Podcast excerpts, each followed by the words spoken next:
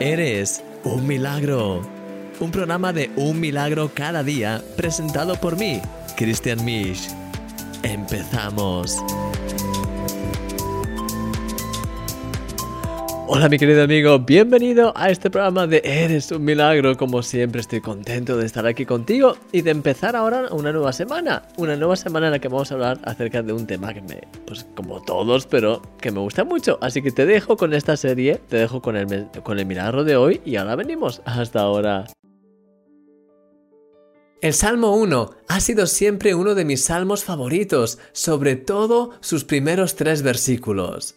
Vamos a leerlos, dicen así. Bienaventurado el varón que no anduvo en consejo de malos, ni estuvo en camino de pecadores, ni en silla de escarnecedores se ha sentado, sino que en la ley de Jehová está su delicia, y en su ley medita de día y de noche. Será como árbol plantado junto a corrientes de aguas, que da su fruto en su tiempo, y su hoja no cae, y todo lo que hace prosperará. ¿Te gusta? A mí me encanta imaginarme la imagen de este árbol junto a las corrientes frescas de agua viva, siendo impregnado de los ríos de bendición de Dios y produciendo fruto abundante. Es una imagen tan inspiradora. Yo no sé tú, querido amigo, pero yo quiero que mi vida sea como este árbol del Salmo 1, fresca, estable y llena de fruto. De hecho, este pasaje termina con la promesa de que y todo lo que hace prosperará. ¡Wow! Esa es una promesa impresionante. ¿Te puedes imaginar que cada cosa que hagas te salga bien? Pues es la promesa de este pasaje. Querido amigo, Dios quiere que tu vida sea fructífera y que prospere en todo. Es por eso que a lo largo de esta semana vamos a analizar las claves que nos da este pasaje para que podamos tener esta vida fructífera y próspera que el Señor anhela darnos. Creo que esta serie va a impactarte de una manera especial. Oro para que así sea. Te llevo mis oraciones y en mi corazón, porque eres un milagro y yo soy tu amigo, Christian Misch.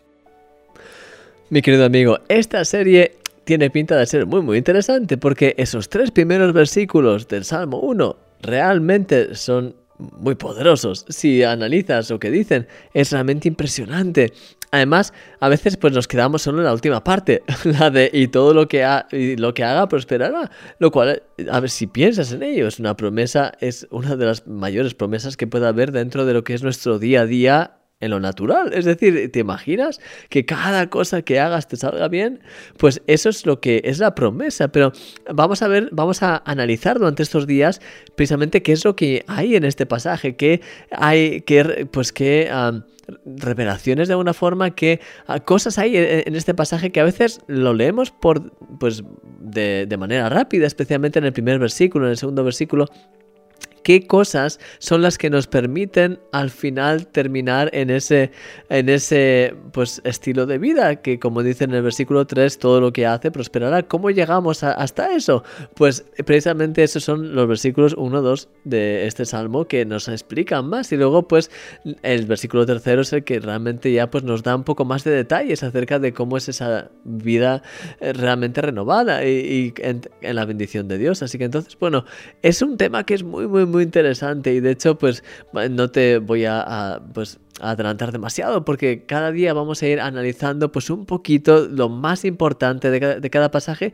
para que se nos quede bien, para que podamos realmente interiorizar estas claves, porque una vez que tengamos estas claves interiorizadas, pues la verdad es que será mucho más fácil para nosotros caminar en esa verdad y ver cómo pues la promesa de Dios se cumple en este pasaje y, y de alguna forma verás como cuanto más pongas esto en práctica, más bendición de Dios vas a experimentar de forma constante porque al final, lo que te digo, es una ley espiritual. Así que, mi querido amigo, con esto te dejo ya, vamos a orar juntos, vamos a prepararnos. Hoy, como puedes ver, es un poquito más así, eh, pues de preparación.